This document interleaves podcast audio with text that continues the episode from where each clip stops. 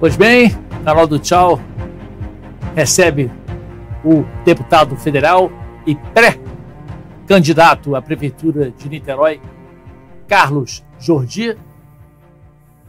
Realmente hoje nós teríamos o deputado federal e pré-candidato a prefeito do Rio, Tarcísio Mota, mas ele, ele disse que estava muito gripado, acordou mal e que não teria condições de comparecer aqui no canal.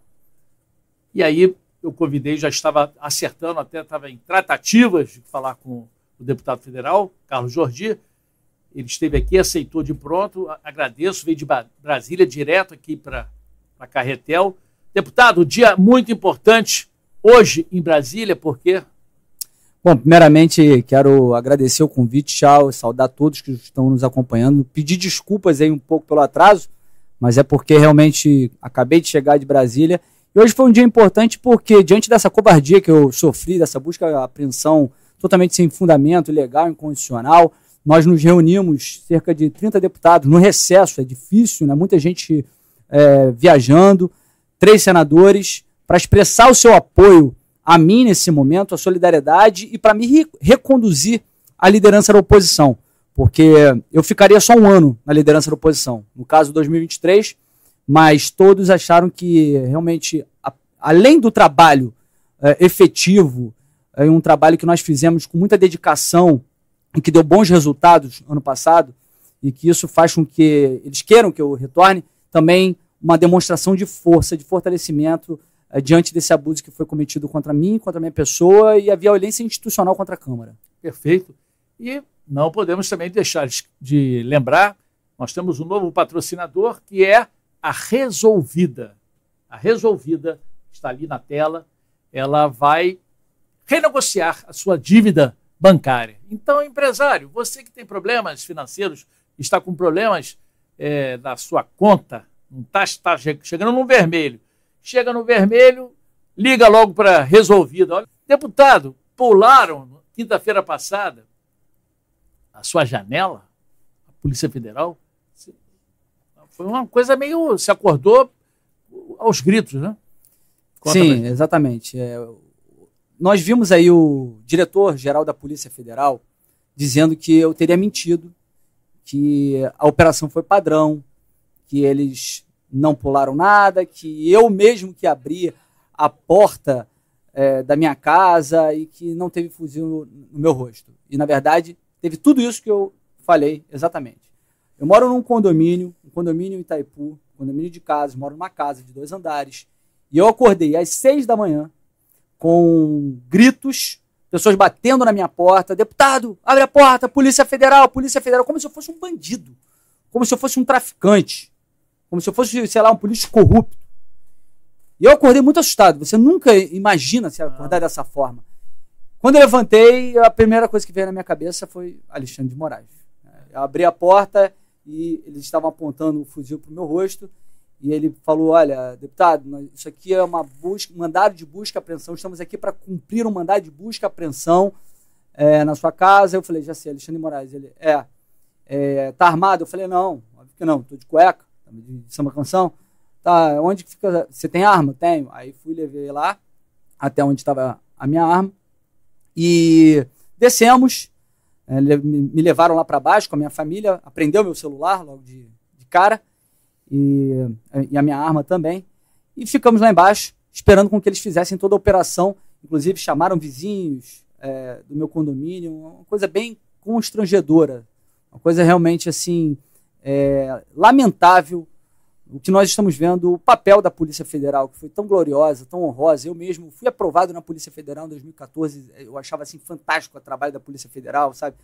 Aquela coisa de prender corrupto, crime organizado, e hoje estão se prestando esse papel de servir de uma Gestapo, Gestapo, de uma pessoa que se julga o dono do Brasil.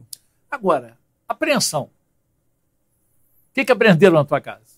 aprenderam a minha arma, uma pistola 9mm, Taurus.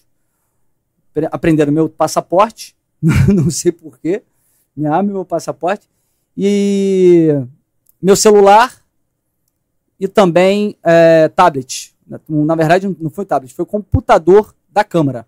Computador que só tem informação da câmera, não tem nada, nada. Aí encontraram mil reais no cofre. Eu falei, se quiserem levar essa fortuna, aí falou, não, não, não precisa não, porque é uma quantidade pequena de dinheiro. E foi tudo isso que eles levaram. Mas o estrago na nossa intimidade, na nossa privacidade, é, esse constrangimento, é algo assim que é, que é irrecuperável, sabe? Assim, isso para gente, para nossa família. Porque foi uma violência contra mim, contra minha família, contra a Câmara dos Deputados. Nunca pensei passar por uma situação tão constrangedora e tão, tão autoritária, tão totalitária. E eu quero destacar o seguinte, né? Eu não sou qualquer deputado e eu não estou aqui querendo me dizer, dizer que eu sou melhor do que os outros deputados. Eu sou líder da oposição na Câmara dos Deputados. Então, só em regimes totalitários, na Venezuela, por exemplo, é que se perseguem os líderes da oposição. Quando eles pegaram meu celular, eles estão tendo agora acesso a todas as nossas estratégias, tanto de discursos, que nós nos reunimos semanalmente para debater aquilo que nós vamos falar a respeito do governo Lula, as críticas, as estratégias das votações, das obstruções. Isso é muito grave. Eles estão tiveram acesso a tudo o que nós, da oposição, debatemos durante todo esse ano.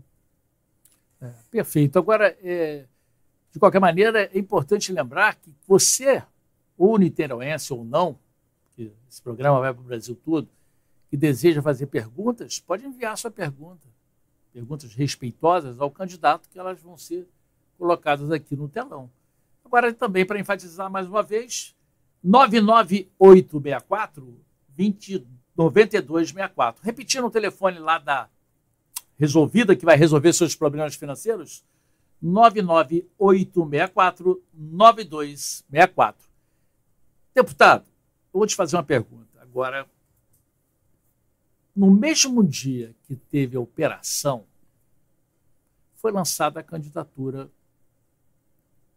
do candidato, pré-candidato à prefeitura de Niterói, Rodrigo Neves. Você acha que tem alguma relação ou não passou nunca isso pela tua cabeça? Olha, eu não vou ser leviano, como eles são, porque quando saiu essa notícia da busca pensando na minha casa, todos promoveram um linchamento da minha imagem. Todos, sem exceção. Sobretudo a imprensa. A imprensa se prestou um papel ridículo. Ridículo. Quando eu vi o que a imprensa vinha fazendo, me atacando, dando como se fosse um fato comprovado aquilo que a Polícia Federal estava alegando, dizendo que haviam fortes indícios de que eu sou um mentor articulador do 8 de janeiro de movimentos antidemocráticos.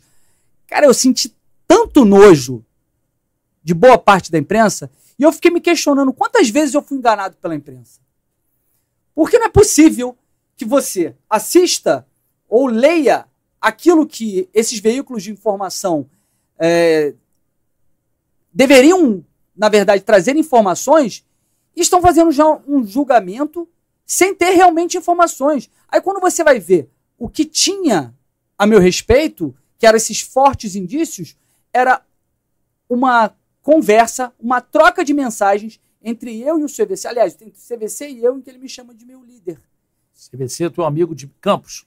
É, o meu apoiador, que é, me ajudou Campos. em Campos. Ele me chama de meu líder e pergunta qual direção tem poder de parar tudo. E eu falo, fala, irmão, beleza? Tem, é, quer falar por ligação? E ele falou, claro, pode falar a hora que quiser. Eu nem me recordo o que, que nós conversamos. Juro pela felicidade da minha filha. Nem me recordo o que, que nós conversamos. Mas eu tenho plena convicção de que eu devo ter falado assim para ele. Cara, isso aí não vai dar em nada. Brasil agora já, já acabou a eleição. Eu, eu tava, naquela época, eu estava cuidando da minha filha que tinha acabado de nascer. Eu não me envolvi em porcaria nenhuma desse, do, disso que aconteceu, dessas é, baboseiras, essas badernas que aconteceram. Então, assim, eu não vou ser leviano, como eles, muitos, muitos fizeram contra mim, mas é óbvio que é suspeito.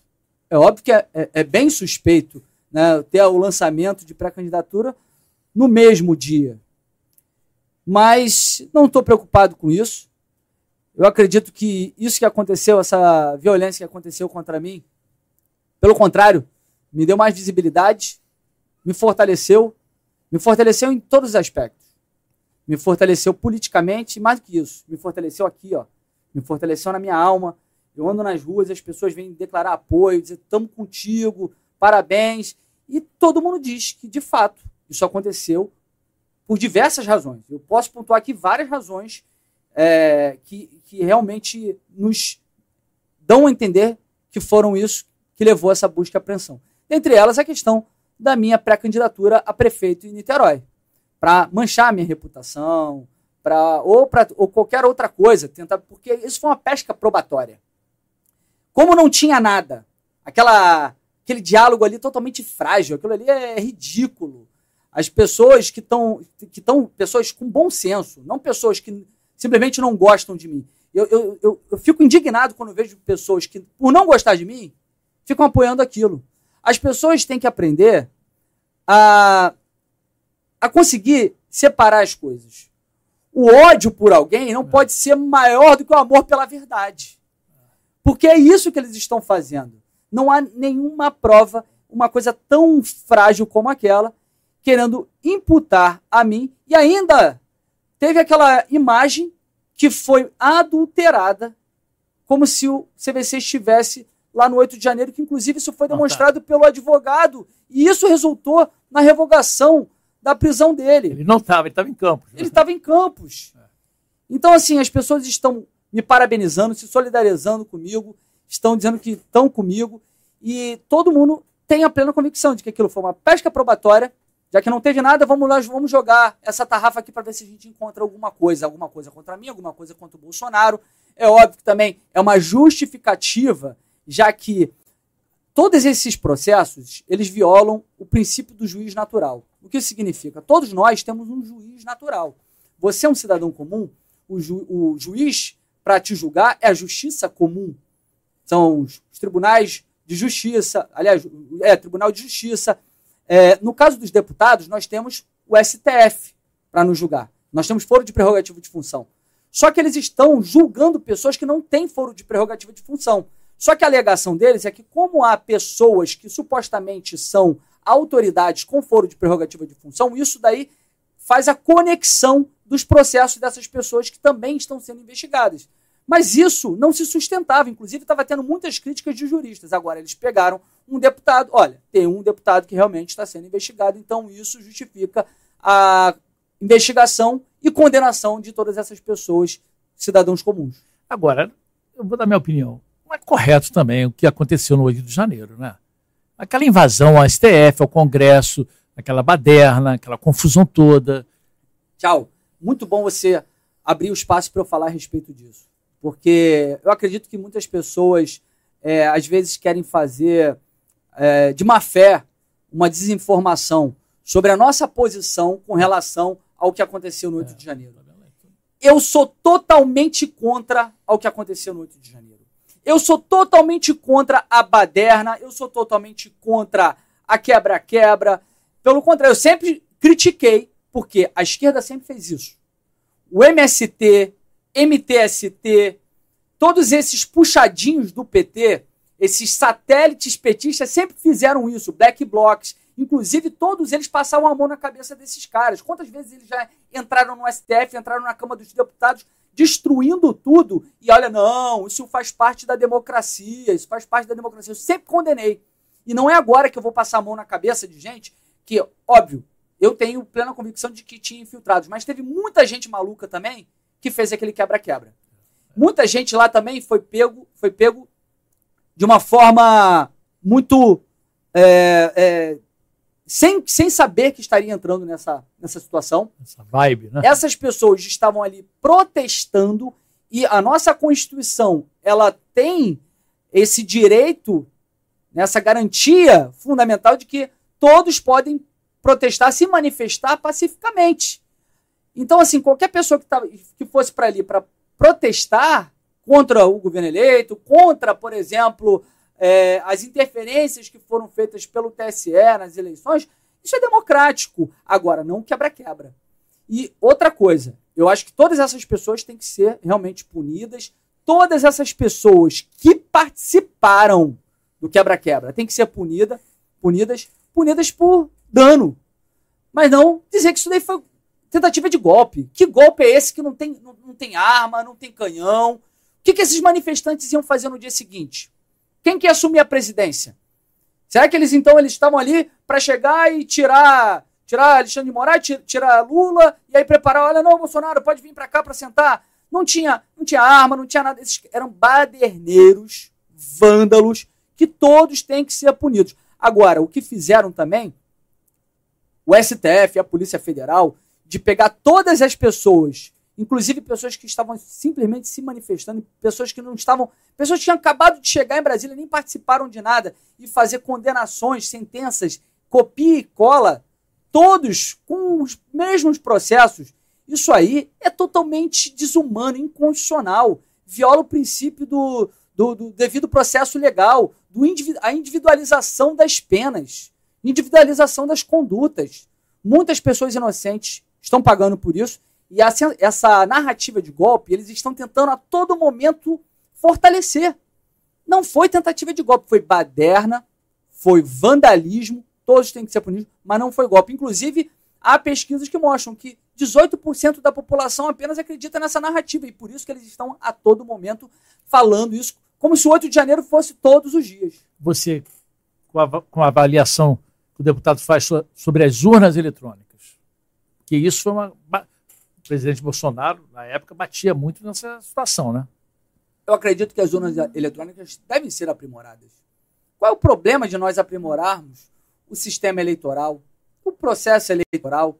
Em vários países, esses sistemas já estão sendo implantados e o Brasil, Brasil, Bangladesh, não me recordo mais agora quais são os países que ainda utilizam essa urna, que é a urna, se não me engano, de terceira geração, depois pesquisa aí para mim, de terceira geração, já está em outras gerações já.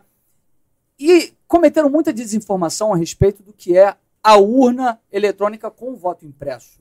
Muitas pessoas, inclusive o Freixo, falando que as pessoas iam lá, inclusive o próprio Barroso, que é presidente do STF, que as pessoas iam digitar ali e ia sair o papelzinho como se a pessoa levasse o papel para casa. Não era isso.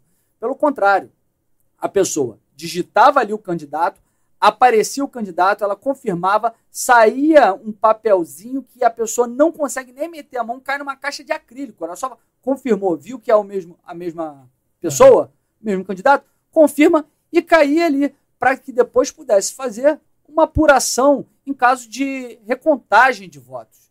Então não, não vejo problema. Porque tanta insistência, e isso foi inclusive um grande motivo é, de, de atrito institucional que, inclusive, levou ao 8 de janeiro. Muitas pessoas ficaram indignadas, porque queriam poder é, ter a possibilidade de fazer essa recontagem. Porque gerou muitas suspeitas nessas pessoas, e não estou justificando, tá? Todo mundo tem que ser preso. Volto a falar, todos têm que ser presos por terem feito o vandalismo, mas não deveriam ser presos por essa, é, é, essa esse malabarismo para dizer que foi tentativa de golpe. Você acha que, deputado acha que o extremismo, né? porque o país está dividido. Né? Com certeza. O país está completamente dividido. Ou é Bolsonaro ou é Lula. Né? Isso está provocando essa, esse ódio todo.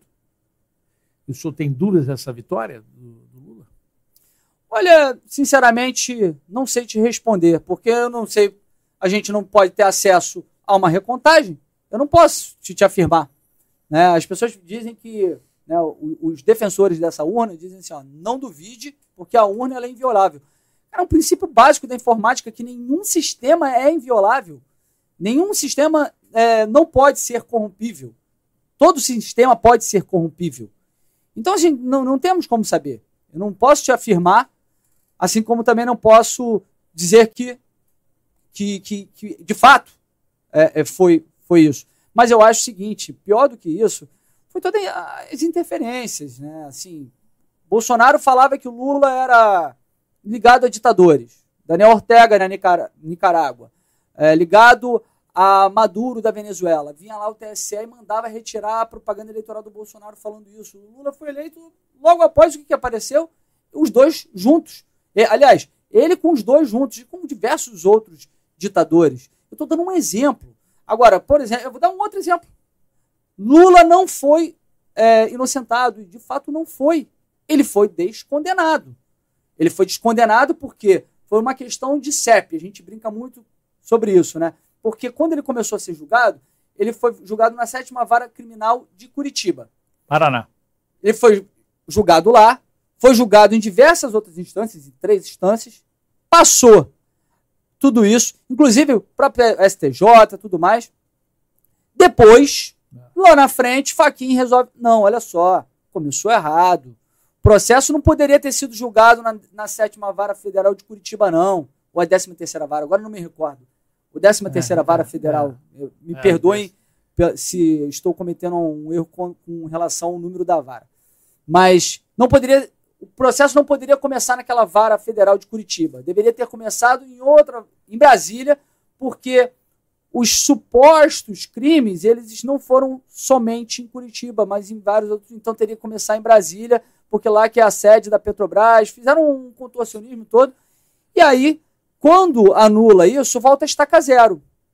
Como o Lula ele tem mais de 70 anos, muitos desses processos contra ele acabaram é, prescrevendo, porque por ele ter 70 anos, o tempo é pela metade, o tempo de prescrição.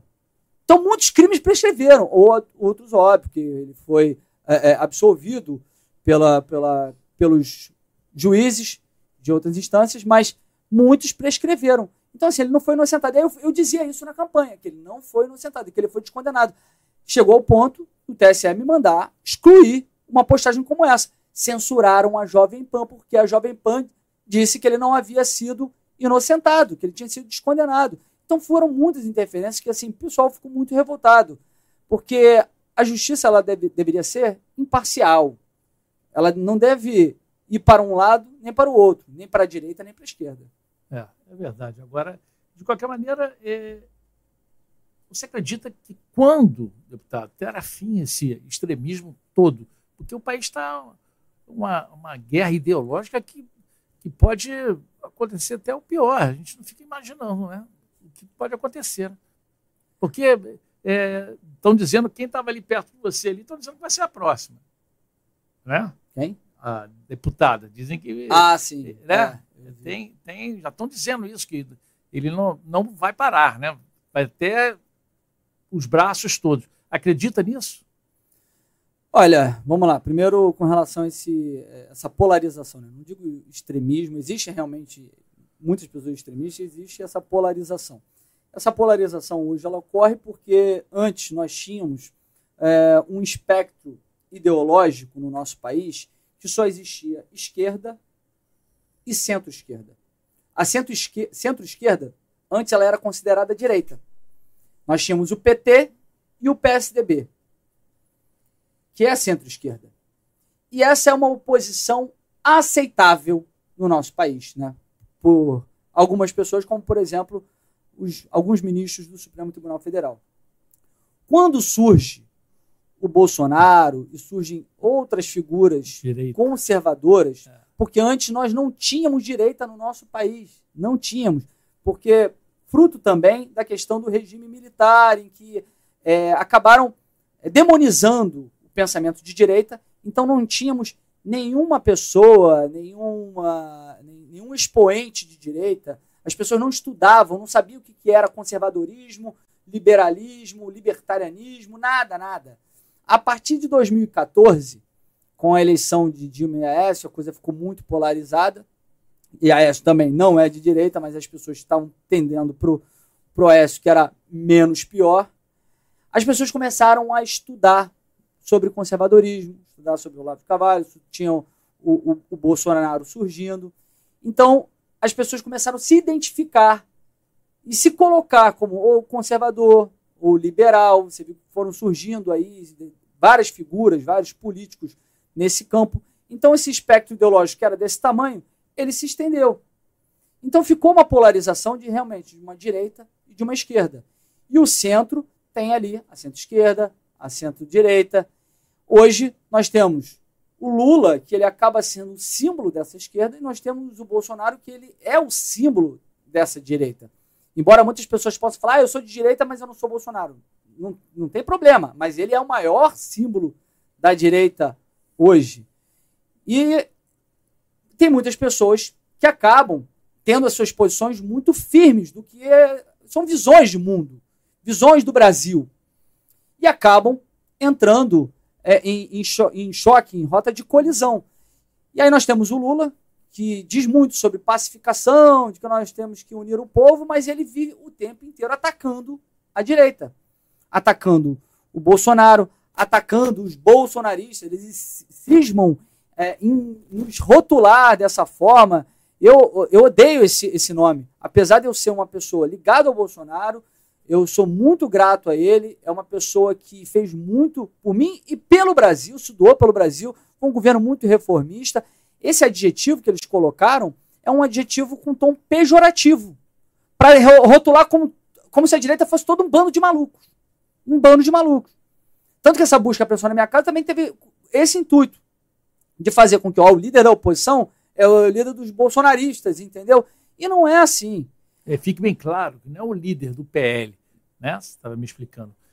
O deputado é o líder de todos os partidos de oposição, não é isso? É, na verdade nós só temos dois partidos de oposição, que é o PL e o Novo, e nós temos deputados de oposição ah. em partidos que inclusive são da base. É, nós mas... temos partido, é, vou dar um exemplo, o Rodrigo Valadares do União Brasil, tem o Kim Kataguiri do União Brasil, eles são da oposição, embora o partido deles seja da base. Tem vários outros deputados que são desses partidos e que estão conosco. Então, assim, eu acho que essa polarização ela está muito longe de acabar, está muito longe de acabar. É, é, óbvio que, assim, os interesses deveriam ser outros, mas enquanto tiver um lado que eu acredito que o Lula vem promovendo muito essa guerra, você pode ver quantos discursos que ele ataca o Bolsonaro, ataca os seus apoiadores. É, ele está numa caçada realmente, porque parece que ele quer dizimar a oposição. Assim como o Alexandre de Moraes também parece que ele tem esse, esse intuito de dizimar a oposição, porque a todo momento com essa questão 8 de janeiro, 8 de janeiro, 8 de janeiro, 8 de janeiro, e, e, querendo nos imputar e fazendo toda essa caçada, essa caça às bruxas, é como se realmente quisesse desumanizar a oposição. Como se isso desse realmente direito a prisões, perseguições. Então vai estar longe, eu acho, de acabar. E é lamentável, eu acho que assim, no campo das ideias, todos nós devemos divergir. Mas quando passa para tudo isso que está acontecendo, é muito triste. É. De qualquer maneira, o, é, o, Lula também segue firme também contra o Sérgio Moro, né? né? Ele, é, ele, ele, disse né, que é. ele estava ali para se vingar. Né? Ou seja, o Sérgio Moro, qual a tua opinião sobre o senador? Ah, foi um tiro no pé que esse cara deu. Infelizmente, eu, eu te digo mais. Se Lula hoje está solto, grande parte se dá pelo tiro no pé que o Moro deu quando ele se voltou contra o Bolsonaro. Quando ele quis medir forças com o Bolsonaro, porque o, o Moro, juiz, ele já tem um ego muito inflado, né? Então, assim, ele estava com um ego muito inflado por tudo que ele vinha fazendo no Brasil e tal. Ah, muitas pessoas né, o aclamavam. Então, ele começou a querer é, entrar em atrito com o Bolsonaro. Fez aquela, aquele vexame lá naquela coletiva de imprensa, colocando muita gente inicialmente contra o Bolsonaro. Quando as pessoas viram que ele estava errado, muitas pessoas tiraram o apoio popular dele. Entendeu? Então, assim, na verdade, dividiu muita coisa ali. E isso fez com que o próprio Faquin visse que a opinião pública já não era mais unanimidade ali. Que, puder, que poderia fazer aquela, aquela descondenação do Lula. Porque se ele não tivesse feito aquilo, eu duvido que teria acontecido tudo isso. Duvido. E ele agora está pagando pelos to, tá, todos os seus erros. E está arriscado até perder o mandato, né? O pois é, agora o TRE lá do Paraná está para caçar o mandato dele. Eu assim, não desejo mal a ele. Conheço a esposa dele, dele tem uma boa relação, ela é deputada federal, não desejo mal a ele. Mas assim, é aquela coisa, né? É a, é a lei da colheita, né? É. É você planta, você colhe. E a gente sempre enfatizando que as perguntas, né? As perguntas podem ser enviadas. Já tem pergunta aí? É, Pedro. Se quiser, pode mandar. Olha aí. Patrícia Carla Alain Gomes Ramos. Jordi, a nossa querida cidade de Niterói precisa muito de você. Estamos juntos. É, quais são os seus principais projetos? Eu já andei ontem lá em, em, e vi que, olha, o centro da cidade. Isso é, parece até aquela cidade, sabe? Entendeu? É uma cidade escura, cheia de é, cracudos, é usuários de droga. Como é que pode chegar a esse ponto? Patrícia Carla Alain Gomes, não parece é. que é um monte de gente junto. É, perguntando. É. Patrícia, eu acho que você está sozinha, mas de qualquer forma, obrigado pela pergunta. Olha, eu realmente, há tempos, eu não tinha, há algum tempo, né? Eu não tinha muita pretensão de vir candidato a prefeito em Niterói, porque eu gosto muito do legislativo, eu gosto do que eu faço, eu gosto de, de, tribuna, gosto de estar ali naqueles bastidores e tal. Hoje, na liderança da oposição, assim, 2023 foi um ano marcante para mim, foi um ano muito emblemático, que eu me consolidei muito, é, fiquei como um, um, dos 100 congressistas mais influentes do Brasil, entre 71 deputados e 29 senadores, né? Todo ano tem essa eleição. Então foi muito bom tudo isso para mim, e eu gosto demais da atividade parlamentar. Então sempre relutei muito com essa coisa do executivo. Muita gente fala assim, cara, mas é muito trabalho, você tem que trabalhar demais, e você tem Tribunal de Contas, Ministério Público em cima e tal. Mas sabe, eu sempre ouço muito o meu coração. Meu coração é Deus falando comigo. Eu senti Deus falando comigo para minha candidatura de vereador. Nunca tinha histórico na política, nunca tinha participado de, de eleições e fui firme na, na cara e na coragem porque Deus falou para mim que aquele era o meu caminho. Para deputado foi a mesma coisa. E em determinado momento, com muitas pessoas vindo falar comigo que eu tinha que vir candidato a prefeito em Niterói, é, o meu partido também, meu é, líder, Altineu, líder do PL, presidente regional, falando que eu tinha que vir candidato, e sobretudo a população. E também, obviamente, vendo como está a minha cidade abandonada, uma cidade maravilhosa, cara. Rio de, o Niterói, né? O Rio de Janeiro é uma cidade maravilhosa. É, eu digo para vocês o seguinte: Niterói é mais maravilhosa. É mais é. maravilhosa. Eu tenho um carinho imenso pela minha cidade. São belezas naturais, artificiais. É o potencial que nós temos: 6 bilhões de orçamento, 2 bilhões só de royalties. Niterói era para ser uma potência, uma referência e quando eu vejo tudo isso, a cidade largada, abandonada, você vê são cracolândias se formando na nossa cidade, todo o potencial que não está sendo explorado, eu senti no, no meu coração que é o momento.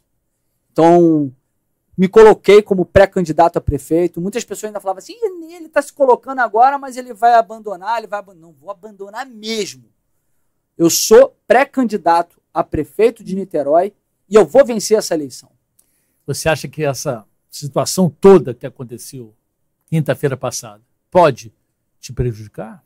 De modo algum.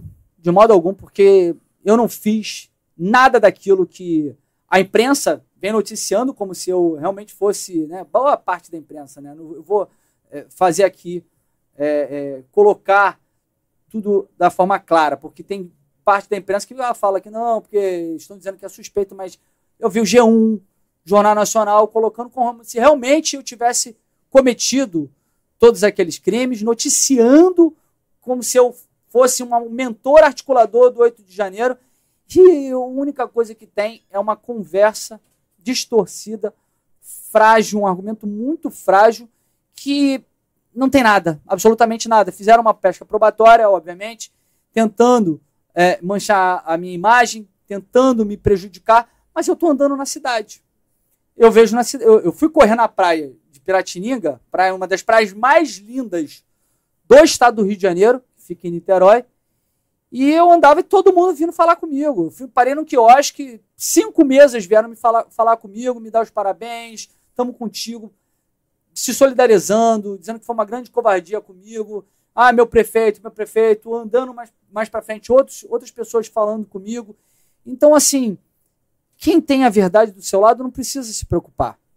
É óbvio que a gente fica angustiado porque foi uma covardia danada, as pessoas é, tentando é, manchar sua reputação, atingindo a sua família, invadindo a sua intimidade, mas eu tenho a consciência muito tranquila, mas muito tranquila mesmo. Vão tentar pegar alguma coisa lá para distorcer e todo mundo vai ver a mesma coisa. Não tem absolutamente nada, nunca incitei, nunca, muito menos financiei, Nada, nada. Então, hoje, pelo contrário, isso me fortaleceu politicamente e me fortaleceu no meu coração e na minha alma. uma pergunta que me fizeram lá, eu também, lá andando pelas ruas.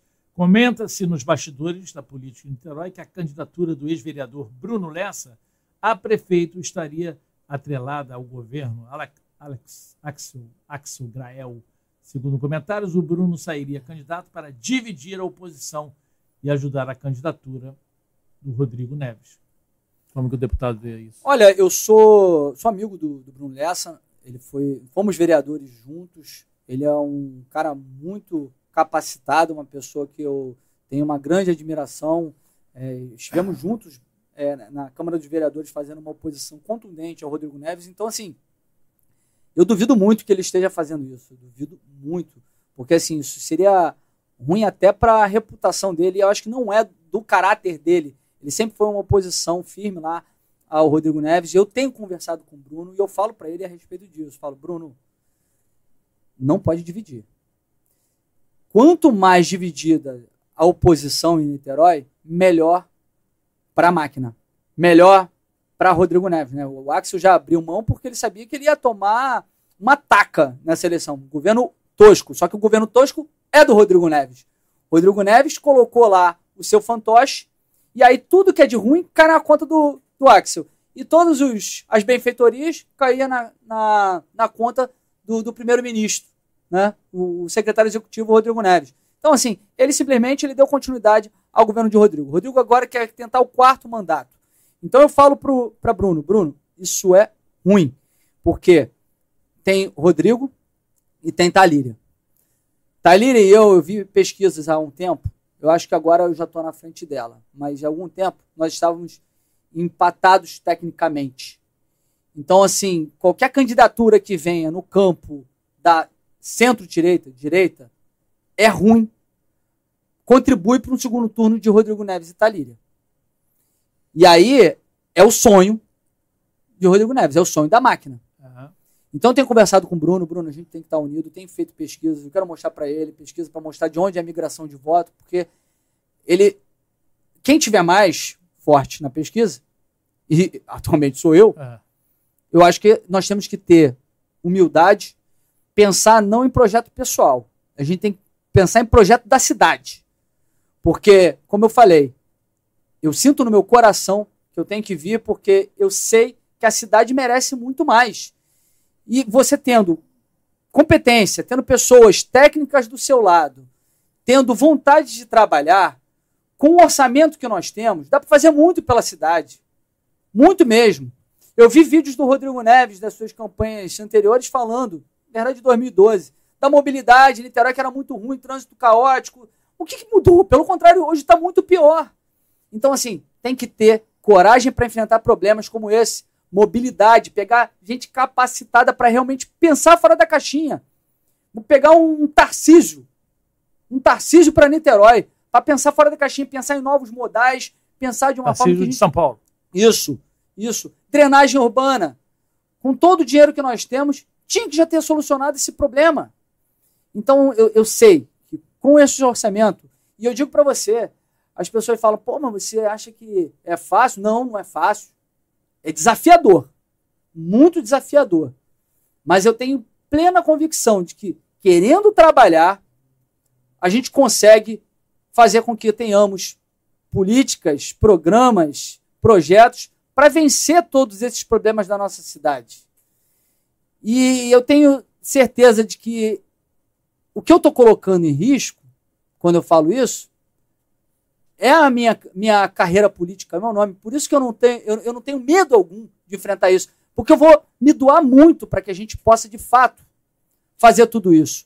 Porque se eu não conseguir resolver esses problemas, dar início a tudo isso que eu estou falando e, e, conseguir dar uma Niterói melhor do que nós estamos vendo aí, uma, uma Niterói que o que está na publicidade, o que está sendo divulgado na propaganda do governo é uma Niterói que não existe. Hoje o que nós temos é uma Niterói abandonada, com moradores em situação de rua se expandindo pela nossa cidade, trânsito caótico, drenagem urbana, nem se fala, fazem obras que não dão certo. Se, eu, se, se nós tivermos seriedade, nós conseguimos avançar com isso. E eu estou colocando a minha cara a tapa para resolver tudo isso, colocando inclusive a minha carreira política. Porque eu tenho certeza que temos Deus à frente, temos vontade de trabalhar e a gente consegue arrumar um grupo, grupos técnicos, grupos de trabalho, pessoas que queiram realmente entregar uma Niterói melhor. O que acontece com esse povo de população de rua, eu já botei no meu Instagram, né? No Instagram Eduardo Tchau. Tem mais uma pergunta aí. É muitos furtos, furtos de postes, né? Tá furtando poste direto lá, fio. E na obra de Azevedo foi o último que eu botei na cara dura, dura, 9 horas da noite, entendeu? Sim. Isso aqui é um absurdo. Adriana Fonseca, boa noite. Niterói está abandonado em relação à segurança, é isso que eu estou falando. Acabei de citar. Vai no meu Instagram. Muitos moradores de rua agredindo, teve isso essa semana, agredindo mulheres e idosos. Qual o seu plano de governo em relação à segurança pública de Niterói? Não, plano de governo, nós, obviamente, que nós não temos ainda efetivado, porque eu sou pré-candidato, isso aí seria até, de repente, considerado uma infração eleitoral. Mas o que eu É. posso dizer É. com relação à questão dos moradores em situação de rua, eu sou muito amigo do prefeito de Balneário Camboriú, prefeito Fabrício, que fez um está fazendo um trabalho fantástico lá em Balneário Camboriú. Balneário Camboriú, não sei se vocês já estiveram lá, já. é uma cidade que guarda muita similaridade com Niterói. É menor, mas tem as belezas naturais, belezas artificiais. Um prefe... O prefeito lá é um prefeito muito competente, trabalhador, traz investimentos para o município.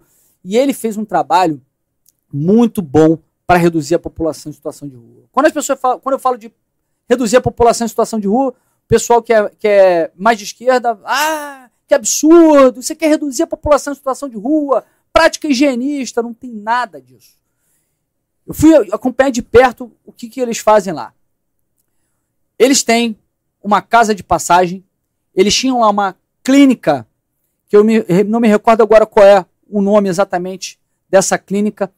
Nessa clínica, eles faziam, eles têm um, um trabalho em que eles têm um grupo de pessoas com assistente social, psicólogo, com a guarda municipal também, para poder estar fazendo a segurança desses profissionais.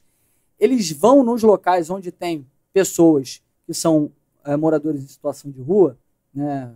moradores de rua, né? vamos Aham. ser mais Diretos, simplistas, né? mais diretos. E eles abordam essas pessoas, fazem um trabalho de abordagem social. Eles convencem essas pessoas a irem para casa de passagem, Que não é obrigado, né? Sim. Mas eles fazem um trabalho de convencimento. Quando eles veem, por exemplo, que a pessoa ela já não tem autonomia da vontade, que é o que mais tem, e que, inclusive, o, o- o governo de Niterói trata isso de uma forma é, é, é, muito sem pulso firme, porque, na verdade, eles acham que tirar morador em situação de rua da rua, aquilo ali é, é- é um crime. Pelo contrário, nós temos que dar dignidade para essas pessoas. Tem pessoas que querem voltar a trabalhar. Tem pessoas que perderam tudo, que estão nas ruas ali porque realmente perderam as coisas.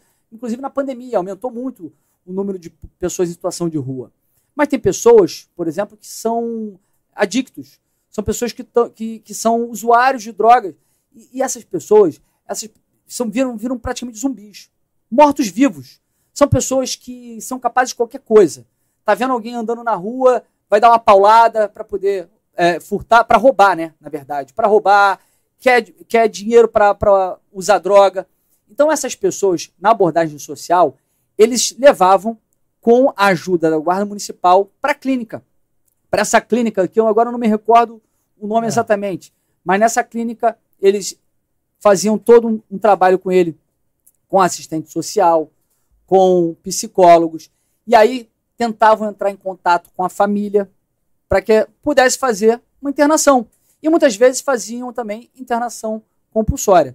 Aí teve uma decisão eh, do STF dizendo que é, é ilegal, inconstitucional fazer a internação compulsória. Teve um Ministério Público lá também dizendo que não poderia, isso não poderia ser feito. E aí o que, que eles encontraram de alternativa? Eles fizeram um ambu- ambulatório móvel.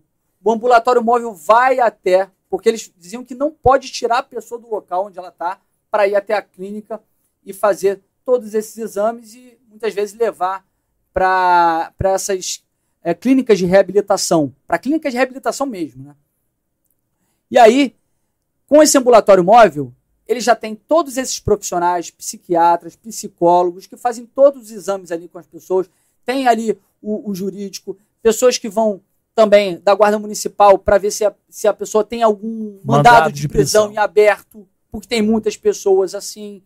E aí também fazendo a identificação da origem dessas pessoas, porque às vezes a pessoa quer até voltar para casa, e aí paga a passagem para o cara voltar para casa, entendeu? É. E às vezes o cara não quer voltar, mas o cara está em, em, estado de, de drogadição, entra em contato com a família, olha só, o seu filho ele está passando aqui por um momento muito difícil aqui em Balneário Camboriú, e a pessoa autoriza a fazer a internação. Entra em contato com o Ministério Público e faz ali uma, um, um pedido, uma petição, pedindo para que ele seja internado. E aí sai ali em torno de 24 horas a decisão. E eles conseguiram reduzir a população em situação de rua em Balneário Camboriú em 62%. Lá eles fazem um trabalho realmente para reduzir a população de rua, resgatando a dignidade também. Porque, inclusive, a clínica de passagem que eu estava falando para vocês, ah. o que, que eles fazem? Morador em situação de rua, muitos querem voltar a trabalhar. Eles levam a pessoa para a clínica de passagem. A pessoa fica lá três dias. Tem três dias para ficar lá. Se após três dias ela quiser continuar, aliás, na verdade, se ela quiser entrar num programa de reinserção laboral, existe um programa lá, programa de reinserção laboral, que aí ele ganha um cartão, cartão BC, que ele ganha de 200 a 400 reais. E aí ele vai ganhar esse cartão, ele estende a permanência dele de três dias para mais 15, ou seja, 18 dias. E aí, nesse período, ele trabalha em algumas ONGs, algumas associações que são conveniadas com o município, mas assim, trabalho simples. Ele fica lá três horas, quatro horas para pintar cerca, para cuidar de animal. E aí depois ele sai desse local, sai desses, dessas ONGs e vai procurar trabalho.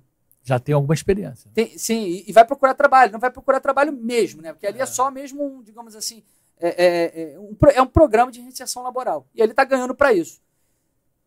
Ele achando emprego, aí ele sai da casa de passagem para de receber esse benefício. É totalmente diferente do que acontece em Niterói. Por exemplo, lá Moeda Araribóia, que eu não sou contra as pessoas que são mais, digamos, carentes receberem, mas morador em situação de rua não pode receber moeda araribóia. E é o que está acontecendo no nosso município. Inclusive, pessoas de outros municípios, pessoas da Baixada, tem van da Baixada, que traz gente para Niterói, porque sabe que Niterói virou um paraíso para morador em situação de rua. E eu digo aqui, morador em situação de rua, ele não é um problema, mas a situação que ele, ele se encontra é um problema. Então temos que resgatar a dignidade dessas pessoas, dar oportunidade de trabalhar, inclusive fazer também igual a Balneário Camboriú. Campanha de conscientização para as pessoas não darem esmolas. Não dar esmola, não dar alimento. Esse é o papel do Estado, do poder público. E aí o município. O município chama para si essa responsabilidade. Se ele não tem alimento na rua, ele vai ter que ir para a casa de passagem. Na casa de passagem, oferece lá é, o programa de reinserção laboral. Se ele não quiser, aí, meu amigo, ele vai falar: eu não, aqui eu não tenho onde comer. Porque ele só tem três dias na casa de passagem, em Niterói não tem onde comer. E ele vai para outro município. É, será que tem chance? Vamos torcer, né? Para dar certo você com essa experiência né, de Camboriú. Agora, eu te pergunto também que na Zona Sul, é, de Niterói, Paulo Gustavo, né, ex-Moreira César, direto isso. Né? Acontecendo também. Eu tive lá, essa semana também passei lá e as pessoas pedindo dinheiro direto ali na, na aos comerciantes, aos moradores na calçada, todo mundo. É toda Niterói, assim, a Avenida Amaral Peixoto é, é muito emblemático o que nós estamos vivendo lá. Virou realmente uma grande cracolândia é cheiro de urina.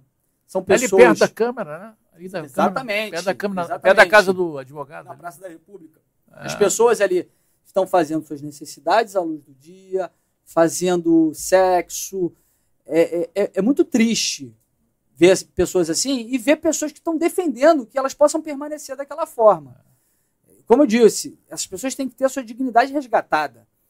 Então, assim, não é só é, na Amaral Peixoto, centro de Niterói, na frente da Câmara, mas em bairros nobres como Icaraí, que pagam os IPTUs mais altos, mais é. caros do país, na saída do túnel, ali na Roberto Silveira, Também. tem ali a esquerda. Aí o que, que eles fazem? Eu, eu, é engraçado que toda vez que eu faço um vídeo denúncia sobre isso. É porque você faz, né? Eu faço o vídeo denúncia, no, no dia seguinte a prefeitura vai lá e tira eles. Fazem uma, faz uma abordagem que que não é uma abordagem social, porque a abordagem social é no sentido de fazer com que essas pessoas elas possam ser cuidadas, possam ser tratadas, serem encaminhadas para a sua cidade de origem. O que, que eles fazem? Eles tiram as pessoas de lá, mas é, é, é, é, é efeito, é efeito espanta barata. Uhum. Entendeu? Tira dali, aí os caras vão para outro local.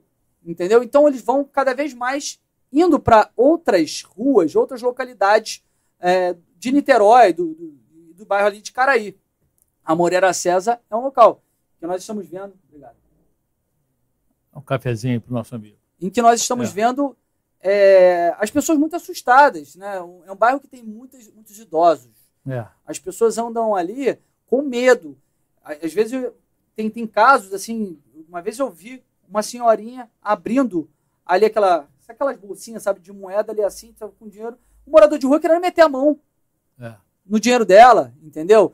E, e no morador de, situa situação de rua tem pessoas, como eu já disse, de bem, pessoas, pais de família, pessoas que querem trabalhar, mas tem usuários de droga que tem que ter a sua dignidade resgatada, tem que ser tratado em clínicas de reabilitação, tem traficantes, tem bandidos, tem pessoas que estão com mandado de prisão em aberto. Então, tudo isso. Segurança presente trabalha demais lá, hein? Demais. O Major Clímaco é. é um grande amigo, tem trabalhado muito, mas essas questões envolvem o município. É questão social, né? Sim. Tem mais pergunta aí, Pedrão? Olha lá, mais uma. Eduardo Goulart. Parabéns por, esta, é, por esta live extremamente necessária neste momento. Tchau. E parabéns pelo deputado Jordi pelo excelente trabalho representando a direita no Brasil. São, é um, na verdade, o Eduardo é o Eduardo um Obrigado, amigo. Eduardo. Tamo Eduardo junto. é um grande amigo de Niterói. É. É. Agora, é, Ricardo Sá, grande convidado. Ricardo, outro amigo. Já pensou governo do Estado? Olha, sinceramente, é, aquela cadeira é meio amaldiçoada. aquela cadeira, eu vou te contar daqui a pouco, não sei não, hein? Mas, enfim, o trânsito, olha lá, falando sobre o trânsito, está infernal. Tá mesmo, Roberto Silveira está um inferno. É, qual a solução? Parabéns, de novo, parabéns, parabéns pelo trabalho deputado. Qual a solução para esse trânsito? Roberto Silveira ali quando fica três pistas, não é? É, é duas é muito três. complicado, né? Na é. verdade, né, não existe atualmente uma, uma solução. O que nós queremos, né, eu tenho entrado muito em contato com o governador Tarcísio, ah. ex-ministro, tenho conversado muito com o pessoal de Curitiba também, envolvido com, com o Plano Lênin, é, porque existem pessoas capacitadas para resolver isso. Pessoas para conseguir pensar novos modais na nossa cidade. Por exemplo, o túnel que foi feito, túnel Charetas Cafubá, foi, foi muito importante. Só que o que ele fez foi, na verdade, desafogar um trânsito que já vinha pela pelo antigo caminho de quem vinha da região oceânica. oceânica. Desaf desafogou ali, só que voltou, colocou o trânsito em charitas e, na verdade, chega ali no túnel indo para Roberto Silveira, tudo se afunila novamente. Tem que pensar em alguma, alguma questão que envolva o governo do Estado, para que a gente possa ter uma barca, não é um catamarã. Muitas pessoas falam, ah, mas isso já foi falado. Não, mas tem que buscar alguma alternativa nesse sentido nem que coloquemos lá é, grandes ferryboats para passar com carro quem vem da região oceânica para atravessar para o Rio de Janeiro. Colocar, talvez, igual a, a Angra dos Reis, aqueles flex boats para as pessoas que, que chegam em Charitas ir para o centro de Niterói e atravessar é, de, de barca. É. Porque Niterói realmente, é, é, da forma que ela cresceu, e a prefeitura estimula muito isso, né? aumenta gabarito e quer cada vez mais pessoas indo para Niterói. Todo mundo quer ter carro em Niterói. A população lá tem um poder aquisitivo alto. É. Então, acaba fazendo. O principal com do Estado, né? Hã? Principal o poder de compra, né? Exatamente. Então, assim, por exemplo, lá em Balneário Camboriú, o prefeito teve uma, uma ideia que desafogou bastante o trânsito lá, é, que foi a questão da tarifa zero para transporte. Porque, mas tem que ter um transporte de qualidade. Não é essa sucata velha que a gente tem em Niterói. Lá são, são ônibus muito ruins, velhos. Lá é, é, o, o, o, contrato de concessão previa que tinha que ter 1.100 ônibus. Hoje nós temos 550 e existe uma má distribuição muito grande entre as linhas.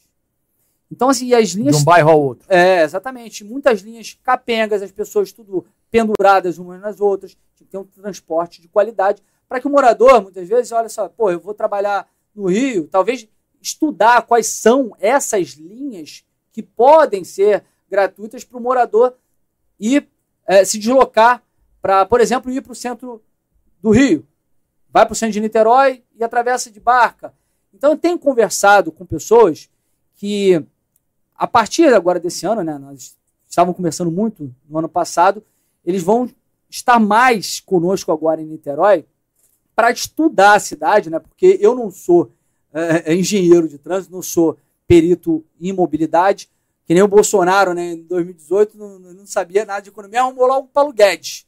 Então eu quero o meu Tarcísio para Niterói. Quero buscar, para essa, para mim, para mim essa é a maior prioridade. Eu dei aqui algumas ideias aqui que eu falei da cabeça aqui, mas pode ser que nada disso realmente seja de fato aquilo que vai ser implementado. Mas a pessoa que nós estamos buscando, e eu vou encontrar essa pessoa, eu já conversei com algumas pessoas, conversei com o ministro Tarcísio, pessoas que muitos falam assim, pô, mas ir mudar para Niterói e tal, não sei o quê, mas eu falo, pelo menos me ajuda com o plano de governo. Então, assim, nós vamos começar a estudar isso detidamente, com muita seriedade, para que a gente consiga resolver esse problema, porque resolver o problema da mobilidade é essencial para a gente conseguir desenvolver algo que é muito especial para a nossa cidade, que é desenvolver o turismo. Porque como é que nós vamos Niterói, com todas as suas potencialidades turísticas, com as belezas naturais, belezas artificiais, praias maravilhosas, parque da cidade, como é que nós vamos levar o turista para Niterói se nem o morador de Niterói aguenta ficar parado no trânsito uma, duas horas muitas vezes? Então tem que resolver isso para conseguir atrair o turista para Niterói. Tem o MAN, né? Hã? Tem o MAN também? Sim, são diversos os nossos atrativos é muito mal explorado. Até o, o próprio morador de Niterói, é, assim, eu vejo o, o, morador de Niterói, que é o mesmo pensamento muitas vezes, né, de, de, como trabalha a prefeitura de Niterói. De enxergar Niterói como um patinho feio. Sabe, nós temos uma síndrome de cachorro vira-lata porque é muito próximo do Rio. Mas Niterói é muito bom, cara. Niterói é melhor do que Rio. Niterói é, é, é, é aquela coisa provinciana, Sabe? E eu, eu vejo cada vez mais Niterói perdendo esse brilho. Até o morador de Niterói ele não quer mais não quer curtir mais os bares de Niterói. Antigamente todo mundo saía em Niterói para boate, bar, tudo mais. Aí acabou o boate. Violência. Aí depois começaram a ir só para barzinho. Agora ninguém mais vai para barzinho. Todo mundo quer ir para o Rio. As praias de Niterói, que são muito mais bonitas que a do Rio, eu vejo gente não querendo ir para Itacoatiara, Cambuins, Piratininga, Itaipu, mas querendo ir para Leblon, Praia do Leblon, que com todo respeito não, é. tem, não é tão bela quanto as nossas. Itacoatiara, né? Itacoatiara é uma beleza de casa lá. Tem mais pergunta, Pedrão? Ah, mais uma. O negócio é esse, movimento direito de Niterói. Vamos acabar com esse sistema podre de Niterói. Cabide de emprego em todos os órgãos públicos. 70 secretarias? É Absurdo. Quase. 6 bilhões de orçamento e nada muda Niterói, Jordi Prefeito. E aí, 70 secretarias, é isso mesmo? É, é quase, é 69. 69, né? É, tentaram criar mais uma, a 70 no final do ano passado. Depois que já tinha votado o orçamento, votaram a LOA, que eu, se eu não me engano, foi, foi novembro. Uma semana depois, aí encerrou a sessão, encerrou o, o ano legislativo, né? Encerrou as sessões. Uma semana depois, Axel Grael, né, o prefeito de direito, mas não de fato, ele mandou para a Câmara uma mensagem executiva para convocar mais uma, uma sessão extraordinária para votar umas mensagens, para votar uns projetos de lei. Um projeto de lei que era para dar 200 milhões para as empresas de ônibus, um absurdo completo, porque as empresas alegam que a tarifa ela não está mais pagando os serviços deles, e, só que eles não demonstram realmente, não fazem um demonstrativo para mostrar para isso, para a gente. Então, é, eles queriam querem aumentar o valor da passagem, então era 200 milhões para ser um subsídio para não encarecer tanta passagem, sem que haja um, um demonstrativo. E o outro projeto é o projeto para criar a 70 secretaria, que era a Secretaria da Mulher. Hoje, quem faz essa, quem tem a competência da Secretaria da Mulher é a CODIM, que é a Coordenadoria, agora não me recordo exatamente que significa a sigla, que ela é ocupada pela Fernanda Sixel, que é a esposa do Rodrigo Neves. Então queriam criar uma secretaria, tá, a toque de caixa, e eu e o vereador Douglas Gomes entramos na justiça e conseguimos impedir essa sessão para votar esses 200 milhões para as empresas de ônibus e mais a criação, a, a criação de, da 70 secretaria. Aí algumas pessoas podem falar, não, mas é mentira, não tem 70 secretarias. Tem 70 órgãos, aliás, 69 órgãos com o status de secretaria, ou seja, secretarias, administrações regionais, que o Rodrigo Neves em 2012 dizia que era um, um modelo anacrônico, paquidérmico, que ele iria acabar e que na verdade serve para ele dar para vereador para ser da base dele tem as autarquias, as empresas públicas, Emusa, por exemplo, que todos nós vimos envolvida naquele escândalo em que tinham mais de 700 funcionários fantasmas. Então tem 70, 69 secretarias. Uma pergunta que me mandaram, depois o Pedrão manda outra. Olha só a pergunta que me mandaram aqui, de um morador de Niterói. Em 2022, 2022 a vereadora né, Beni, que eu já entrevistei, eu já entrevistei, o pessoal fica, né? É, ah, é PT, é PL, é, é PDT, eu já entrevistei ela, que é do PSOL, apresentou o projeto transformando a entidade Pombagira Maria Mulambo na protetora de Niterói. Como o senhor vê esse projeto da Bene, que é aliada da deputada Tarília Petroni, outra pré-candidata à prefeitura de Niterói? Olha, eu acho um projeto totalmente desnecessário, sabe? Eu é, respeito todas as religiões. O país ele é laico. Quando nós dizemos que o país é laico é porque ele respeita a pluralidade religiosa. Não quer dizer que, por exemplo, é, não tenhamos que respeitar que órgãos públicos já sigam determinadas tradições de terem, é, é, por exemplo, o símbolo da cruz, símbolos cristãos, porque embora nós tenhamos um, um Estado laico, o, a sociedade, em sua grande maioria, ela é cristã.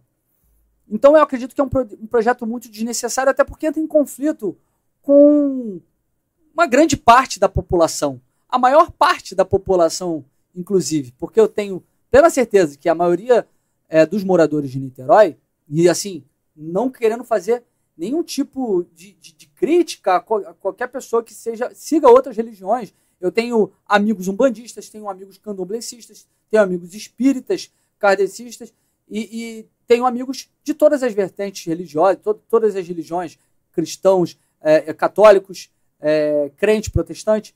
E eu tenho plena certeza que a maioria da população de Niterói é católica ou protestante. Então, acho totalmente desnecessário, é muito mais, acho que, para parecer. É provocativo, sabe? Não, mas, não, não tem, acho que. Seria um recado, né? Para o deputado? Seria uma coisa para atingir? Não, não me, me atingir não. É. Você não fala com a Talíria, né? Não, não. Acho que umas duas vezes na Câmara. Né? É, exatamente por divergências políticas. É, estamos em campos Opostos. antagônicos e muita coisa do que ela defende ofende os meus princípios. E eu acredito que seja da mesma, da mesma forma mas respeito o direito dela. Só que toda vez, por exemplo, nós éramos vereadores juntos, toda vez que ela ia defender alguma coisa é, relacionada a determinadas temáticas, como ideologia de gênero, aborto, eu sempre revidei, sempre rebati as suas argumentações, porque são coisas muito preciosas para mim, muito caras, inegociáveis, valores inegociáveis. Mas não tenho tem ódio dela, nada disso. É. Não, a gente não tem ódio de ninguém. É. Mas pergunta, Pedro? Então vamos lá. Aí, tem pergunta. Francisco boa noite, tchau. Boa noite, meu futuro perfeito. Qual será a sua prioridade assim que assumir prioridade, assim que assumir a prefeitura? Eu acho que eu já falei bastante aqui de algumas das, das nossas prioridades, né? Eu acredito que a máquina pública ela, ela, ela é muito grande, ela, ela se tornou um monstro, a máquina de Niterói. São, como vocês viram, 69 secretarias, são muitos comissionados e muitos que, inclusive, não trabalham. É óbvio que tem gente que trabalha lá e essas pessoas elas devem ser até preservadas no atual governo meu, por exemplo. Mas existem muitos fantasmas. Então, assim, tem que ter uma redução significativa da máquina pública. É, eu até mandei fazer um estudo a respeito disso para demonstrar quanto que está sendo gasto em secretarias que são desnecessárias, que podem ser extintas. Por exemplo, a Secretaria do Clima. Para quê? Secretaria do Clima é uma piada, né? Uh, inclusive, a Secretaria do Clima não conseguiu prever aquela chuva que chuva, teve que alagou tudo lá em Niterói, exatamente. Mas são várias outras secretarias que são desnecessárias, que são somente para apadrinhar é, políticos, para colocar pessoas que perderam a eleição, para a gente entender quanto que é essa renúncia, renúncia de, de receita, aliás, essa renúncia de despesa para entender quanto que isso sobra que pode ser revertido para a população. Porque, assim, com o orçamento que nós temos, é inadmissível que Niterói não tenha, por exemplo, um hospital do câncer, que não tenha um centro de imagem. São Gonçalo, com um orçamento que é um terço do nosso, tem um centro de imagens, tem um hospital do câncer, e nós temos lá uma população muito maior do que Niterói, uma extensão geográfica muito maior. E o capitão Nelson está tá dando um banho em Niterói em termos de gestão. É óbvio que nas suas limitações, porque ele não tem tantos recursos. A renda per capita lá nem se compara com a de Niterói. Se nós temos 6 bilhões para a população que nós temos, imagina 2 bilhões para não sei quantos passes de, de, de dois, acho que 2 milhões de habitantes em São Gonçalo. Então, assim, é inadmissível que nós não tenhamos a saúde é, é, andando de uma forma é, que, que possa demonstrar que Niterói. Né? Sim, que possa demonstrar que Niterói ela olha realmente com empatia para o seu cidadão. Porque, embora grande parte dos moradores de, de Niterói tenham um plano de saúde, existem pessoas é, carentes, pessoas pobres, que têm que utilizar o hospital público. Tem pessoas, por exemplo, que têm que fazer tratamento de câncer e vai para São Gonçalo. É, é, é inadmissível isso. Então, nós estamos fazendo essa essa de, demonstrativo, né? Para exame das contas. Né? Para mostrar quanto que pode se economizar fazendo essa renúncia de despesa, aliás, esse corte de, de despesa, e assim é, aplicar isso em outras, outros serviços e instalações para Niterói. E a nossa prioridade, obviamente, que é fomentar o turismo, mas antes de fomentar o turismo, atraindo investimentos, a rede hoteleira, que Niterói não tem, é, é fraquíssima, é, fazer com que Niterói esteja no roteiro turístico do nosso estado, nós temos que resolver o problema da mobilidade. A mobilidade, para mim, é a maior prioridade. Resolver esse problema. Isso vai ser um legado histórico para a nossa cidade. Resolver o problema de Niterói, da mobilidade de Niterói, eu acredito que vai ser um novo capítulo da nossa cidade. Vai ser um divisor de águas. Perfeito. Mais pergunta, Pedro? Pode mandar aí. Aproveitar a presença do pré-candidato. Matheus Domingues, nosso futuro prefeito de Niterói, com Carlos Jordi. Nossa cidade tem muito a ganhar. Ele falou, é, viu, no é, turismo. Matheus trabalha com a gente. É, segurança então, é, e respeito ao dinheiro público. É, mas não deixa você estar tá batendo na tua tecla aí de, de turismo. Né? Claro, né? claro, entendeu? com certeza. Então, olha, mais um. Fernanda, gente boa. Jordi, qual a sua opinião isso é uma pergunta importante. Sobre a redução de 80 milhões do orçamento para a saúde em 2024 em Niterói. É isso mesmo? Você vê, nós estamos falando aqui a respeito da saúde, né? Nossa. Niterói, Niterói não tem hospital do câncer, não tem um centro de imagens. Aí você vê, os hospitais estão faltando médicos. Eu e o vereador Douglas Gomes fomos no Mário Monteiro e flagramos que estava sem médicos, não tinha clínicos gerais, as pessoas não estavam, clínico geral, não estavam sendo atendidas porque falta médico. Por que, que falta médico? Porque diminuíram o RPA dos médicos. Eu converso com os médicos é. e eles me falam que realmente reduziu é, o, o, salário, o pagamento dos médicos. Aí você vê, diminuíram em 80 milhões, tiveram, teve um corte de 80 milhões na saúde de Niterói. Mas, em contrapartida, houve um aumento de 377 milhões para o funcionalismo público, em pleno ano de eleição.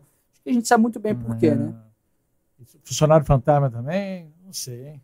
Mas vamos lá, bota de novo essa pergunta da Fernanda, porque não, tô, a Fernanda, eh, se puder, Fernanda Lobeck. 80 milhões do orçamento vai diminuir da saúde em 2024. Eu, eu fiquei impressionado com esse, esse, número, porque saúde é prioridade.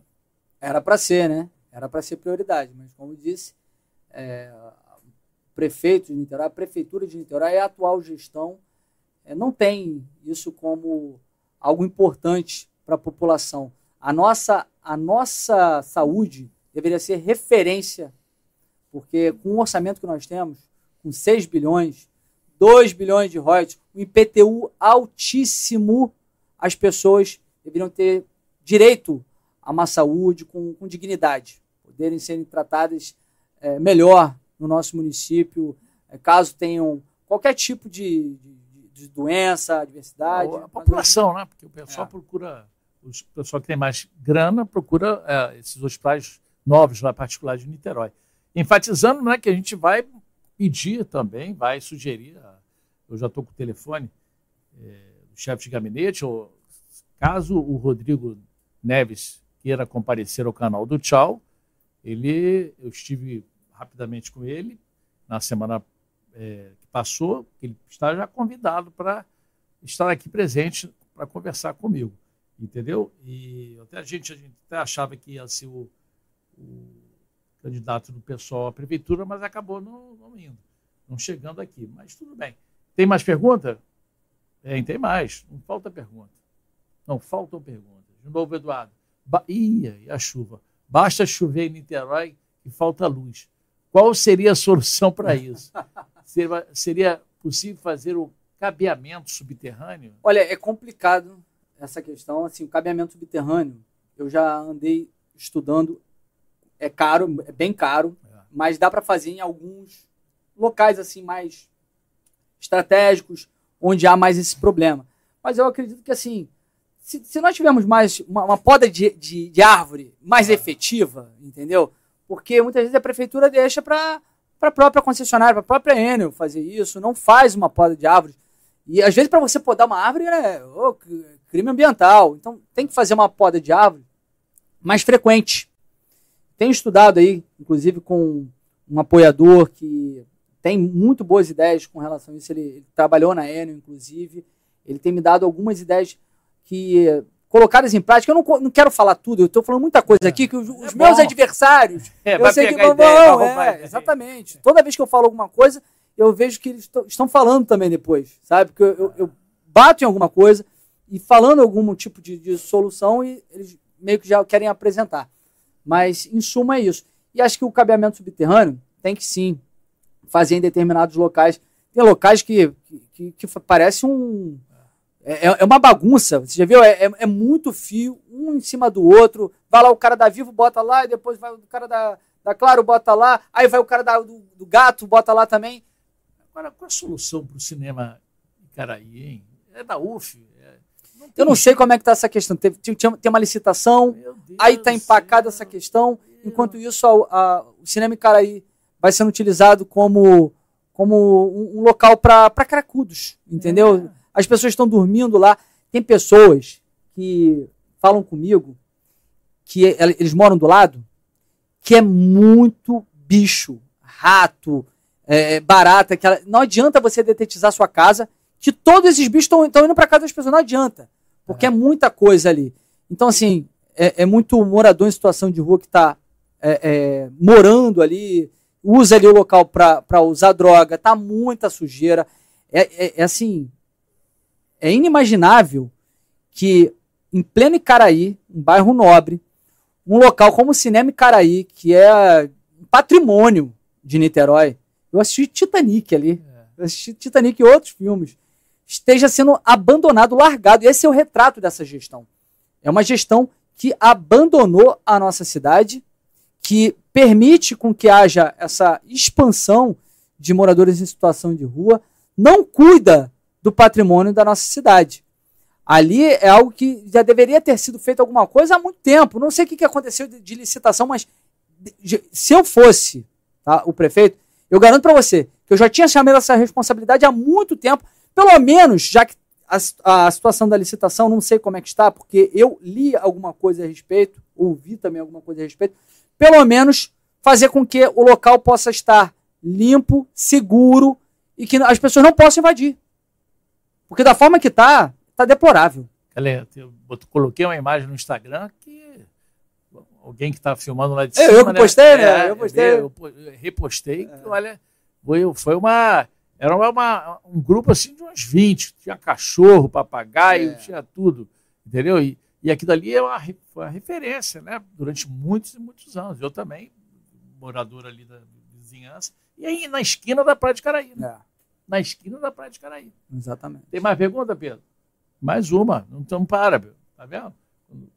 Érica Veiga, gostaria de saber, querido pré-candidato, sobre a falta de vagas nas creches e escolas da rede municipal de Niterói. Aí.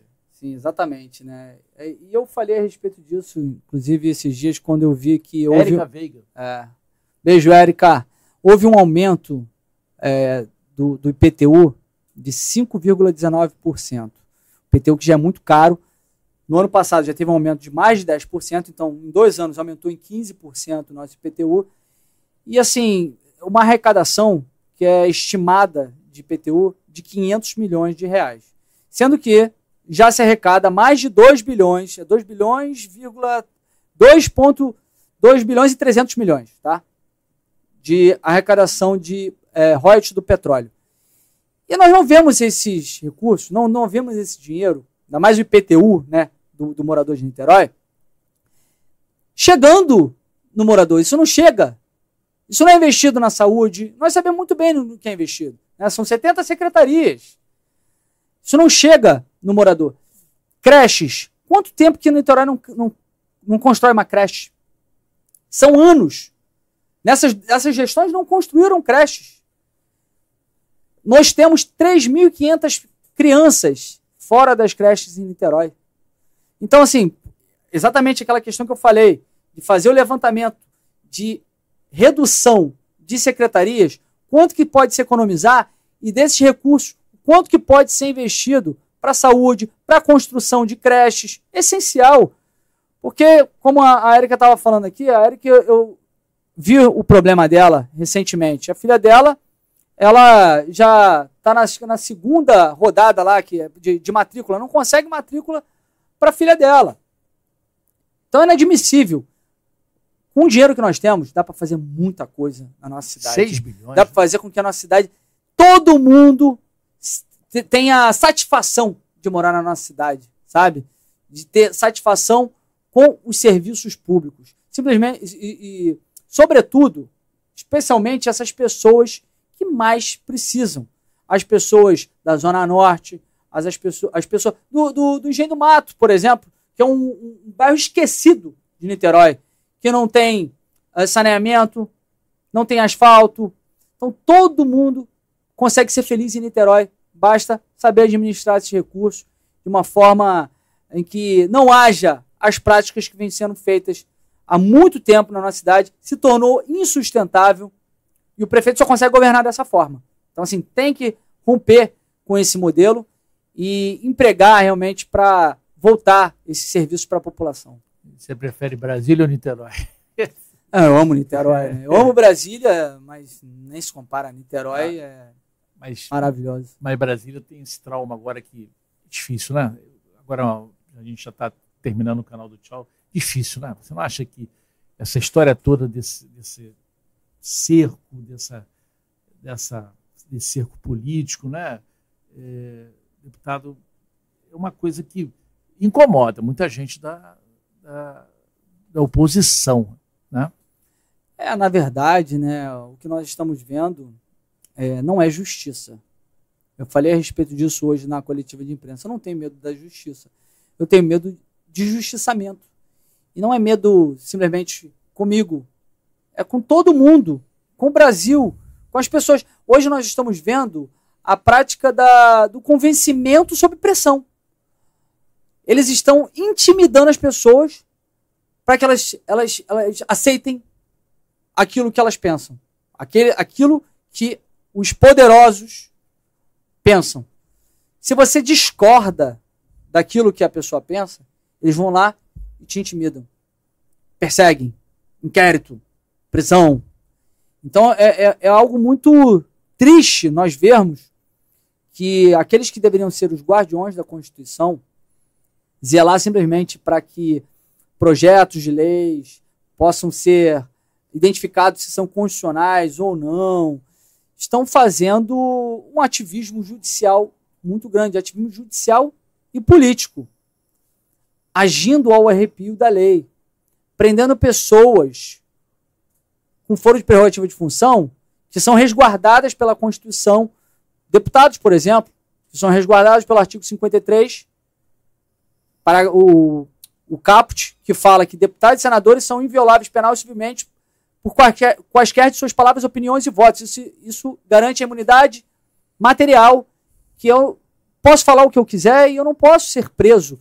E, e o que acontece? Eu não posso ser processado. Isso não quer dizer que eu sou melhor que eu sou inatingível, intocável. O Conselho de Ética da Câmara pode fazer alguma coisa contra mim. E isso é uma prerrogativa que foi dada aos parlamentares na Constituição de 88, porque muitos diziam que eram perseguidos pelo regime militar. Então, para garantir que nós possamos usar as nossas palavras sem sermos perseguidos. Porque a imunidade material, ela não é simplesmente para falar palavras bonitinhas. É para muitas vezes ter debates acalorados. E se eu quebrei o decoro parlamentar, que eu possa ser processado pelo Conselho de Ética. E o parágrafo 2 do mesmo artigo fala que, após diplomados, senadores e deputados não podem ser presos salvo em flagrante de crime inafiançável. E aí estão prendendo deputados que não cometeram crimes inafiançáveis. Os crimes inafiançáveis estão na Constituição. Tortura, tráfico, crimes hediondos. Tortura, tráfico, crimes hediondos, ação, ações de grupos armados contra a ordem constitucional. Então não tem é, é, cabimento o que nós estamos vivendo. Estamos vivendo um momento de insegurança jurídica. É, estão o tempo inteiro querendo promover um, tensionamento institucional. Aqueles que falavam que nós estávamos, nós éramos os ditadores e tal, que falavam que tinha que pacificar, olha o que está acontecendo. Nós, nós só queremos fazer o nosso trabalho de ser oposição. Oposição ao governo. É, mas uh, as acusações que o deputado né, Daniel Silveira, né, também não pegou pesado ali, né? O deputado Daniel Silveira pegou pesado, você discorda, eu discordo, todo mundo pode discordar do que ele falou. Inclusive, eu discordo, e discordo da forma que ele falou. Mas quem deveria ter processado ele era o Conselho de Ética. Ele estava amparado pelo artigo 50, 53 da Constituição, a sua imunidade material, que fala que ele pode falar, ele pode votar, ele pode opinar e não ser processado penal e civilmente. E mais do que isso, que ele não poderia ser preso por crime, a não, a não ser flagrante de crime inafiançável. Fizeram uma, uma decisão totalmente teratológica. Botaram um mandado de prisão em flagrante, sendo que não existe mandado de prisão em flagrante, existe mandado de prisão temporária e mandado de prisão preventiva. Flagrante é, tá na hora, tá cometendo, prende. Então mand fizeram mandado de prisão em flagrante contra ele e de um crime que não existe, já que ele estava falando, ele tem é, opinião. Xingou, xingou os, os, ministros. E né, mesmo que fosse um crime, não existe crime inafiançável para isso. Porque, como eu falei, os crimes inafiançáveis estão na Constituição. Tortura, tráfico, terrorismo, é, crimes hediondos e ação de grupos armados contra a ordem constitucional. Ele não cometeu nenhum desses crimes para se justificar a sua prisão. Mas eu, eu posso até falar mais aqui a respeito do malabarismo, o contorcionismo jurídico que fizeram para prendê-lo, mas acho que vai tomar muito mais tempo, mas foi uma coisa que, se as pessoas leigas, comuns, que não entendem do direito, tivessem conhecimento do que foi feito, iam falar, realmente nós estamos vivendo uma ditadura. Qual a sua opinião sobre o Supremo Tribunal Federal? É uma instituição honrosa, que hoje, infelizmente, a prática de alguns de seus membros está se confundindo com a instituição. Infelizmente, eu vejo hoje as pessoas com ódio do STF, falando horrores do STF, porque na verdade as pessoas que estão investidas lá, algumas delas, elas têm feito muito mal para as pessoas. Elas têm. É, elas se julgam acima das leis, se julgam um poder moderador, se julgam um poder político. Eu já ouvi por diversas vezes isso. Barroso, inclusive, falou que o que nós estamos vendo é uma Câmara, um Congresso ressentido pela perda de protagonismo político e um protagonismo político que foi tomado, tomado, não, não foi exatamente com esse termo, mas que o, o, STF acabou incorporando e que não está disposto a abrir mão. A própria lei do impeachment diz que exercer atividade político-partidária é crime de responsabilidade de ministro Supremo. E assim, a, são várias outras questões de usurpações de competências, de abuso de autoridade, que vão fazendo com que as pessoas fiquem realmente enojadas. Mas o Supremo Tribunal Federal deveria ser o guardião da Constituição. Deveria ser uma corte constitucional, inclusive algo que a gente tem que começar a debater. O que, que significa? Hoje o Supremo Tribunal Federal faz controle, o controle constitucional abstrato e o controle de constitucionalidade concreto. Ela deveria fazer somente o controle de constitucionalidade abstrato e não o controle de constitucionalidade concreto. Isso significa que ele deveria julgar quais são as leis que são feitas pelo parlamento, se são é, inconstitucionais, se são constitucionais. Mas nós estamos vendo ele julgando pessoas, julgando inclusive deputados e senadores. E olha só, não estou dizendo que o deputado e o senador é melhor do que qualquer um para que não seja julgado, mas da forma que está, o mecanismo ele se tornou totalmente prostituído. Por quê? Quem é que indica o ministro do Supremo? É o presidente da República. Quem é que sabatina o ministro do Supremo? São os senadores. Então, para você entender, né? O senador sabatina o ministro do Supremo, ele sabatina o cara que vai assumir lá para depois julgar ele próprio. Então fica uma relação já de que o cara conversa com ele, olha, me aceita aí, eu, eu vou ser um cara legal e tal, não sei o que, chega lá, ele é o cara que vai julgar. Aí quem é que tem um remédio constitucional contra os ministros do Supremo? São os senadores. A Câmara não tem. A Câmara tem remédio constitucional contra o presidente, em caso de crime de responsabilidade. O, os deputados são a parte mais fraca.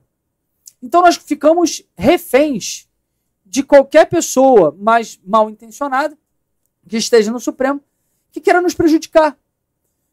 E numa pessoa só fica a figura em que tem um antídoto, que é o presidente do Senado.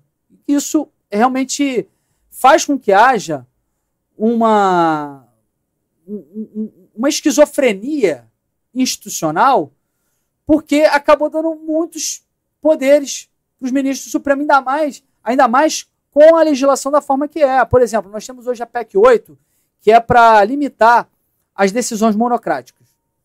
Significa o quê?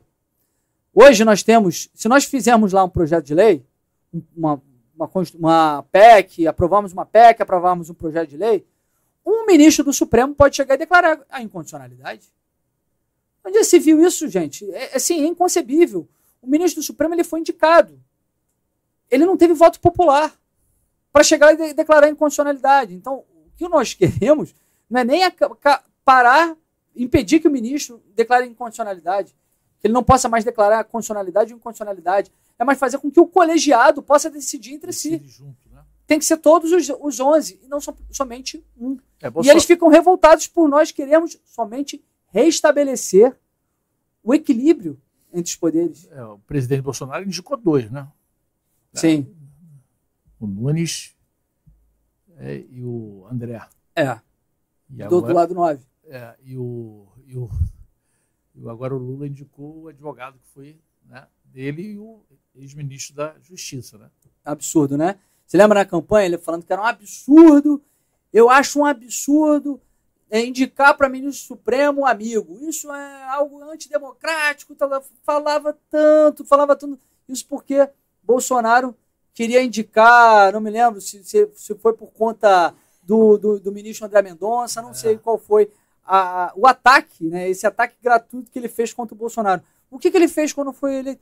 Ele indicou o padrinho dele, padrinho de casamento, advogado dele, que foi o responsável por descondená-lo, o Zanin. E agora indicou um grande amigo dele, que era o ministro da Justiça, que é o Flávio Dino. Cara, assim, o, o cara que, que votou no Lula e concorda com isso, eu sei que o cara é mau caráter para fazer isso. Pra, porque ouvi o Lula falando tudo aquilo, inclusive o orçamento secreto, por exemplo, condenava o orçamento. Hoje ele se lambuza com o orçamento secreto, comprando o voto das pessoas. Então, o Lula, ele dizia que não, não iria indicar amigo, indicou dois grandes amigos para o Supremo. A pessoa tem que ter vergonha, cara. Ou no mínimo ele tem que fazer uma crítica, não. Mentiroso. Mentiroso. Agora, o cara que votou no Lula e realmente fez a, faz a crítica é porque foi enganado.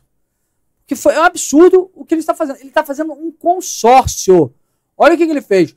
O Dino sai do Ministério da Justiça e vai para o STF. O Lewandowski sai do STF e vai para o Ministro da Justiça. Pelo amor de Deus. Que país é esse? É inaceitável o que nós estamos vivendo e não se revoltar. É, não, ver isso, isso tudo que está acontecendo não se revoltar é impossível. Você acha que o presidente Bolsonaro, ex-presidente Bolsonaro, errava muito nas palavras, nos discursos? Isso pode ter sido fundamental para o Bolsonaro é uma dele? pessoa sem filtro, é uma pessoa muito verdadeira. Eu assim, talvez eu não tivesse falado algumas coisas que ele falou, mas talvez, mas sentar naquela cadeira lá, todo mundo sabe qual é o peso, ainda mais tendo uma mídia contrária a ele, um Supremo Tribunal contrário a ele, e teve uma pandemia, isso foi muito ruim, então as pessoas provocavam algumas falas dele ali. Eu acho que ele teve mais acertos do que erros. E se hoje ele não está na, presidência, foi por decisão de Deus, para que eu acho que a nossa população até amadurecesse, para compreendesse, para que pudesse compreender o que é realmente um governo é, de esquerda.